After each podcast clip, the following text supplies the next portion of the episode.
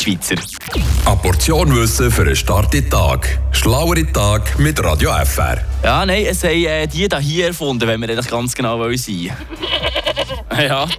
Ja, ganz genau richtig. Leandra, erklär schnell kurz, was haben jetzt Geissen mit dem zu tun? Die erste Kaffeepflanze hat man in Äthiopien entdeckt. Geissen waren es, die das Gewächs entdeckt haben. Weil laut der Sage sind die Geissen nach dem Verzehr vom roten Kaffeekirsche wild umhergekumpelt und haben sich kaum noch stillhalten Das hat auch der Hirt, der Kaldi geheissen hat, erzählt.